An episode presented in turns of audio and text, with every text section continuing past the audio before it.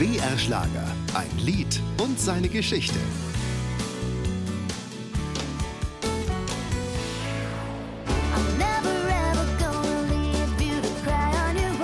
Die Band Texas Lightning mit ihrem Nummer 1 Hit No No Never. Ich glaube, das war tatsächlich die größte Überraschung. Damit meint Komödiant und Musiker Olli Dietrich den Sieg bei der deutschen ESC-Vorrunde 2006 in Hamburg. Texas Lightning machte mit No No Never überlegen das Rennen. Olli Dietrich war als Schlagzeuger mit dabei.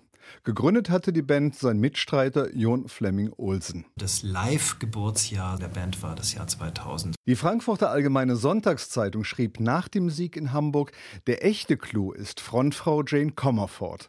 Die Australierin erfand No No Never und lieferte damit flotten Country-Pop. Ich habe in meiner Hamburger Wohnung dieses Lied No No Never geschrieben und alle standen Kopf und haben gesagt, da hast du echt was Tolles geschrieben. Und dann hat das einfach ein Eigenleben bekommen, das Ganze Ganze so, ja, das hat uns überrollt, diese ganze Eurovision. Und dann diese Woche in Athen und dann für so lange Zeit auf Platz 1.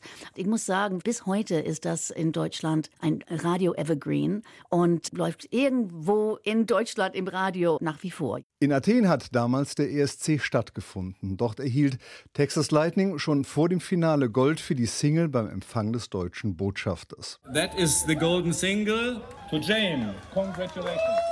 Die Woche in Athen verlief für Texas Lightning einfach grandios. Das war das Tollste, was wir als Band gemeinsam erlebt haben. Bei der Pressekonferenz begeisterte Texas Lightning mit einer griechischen Version von No No Never.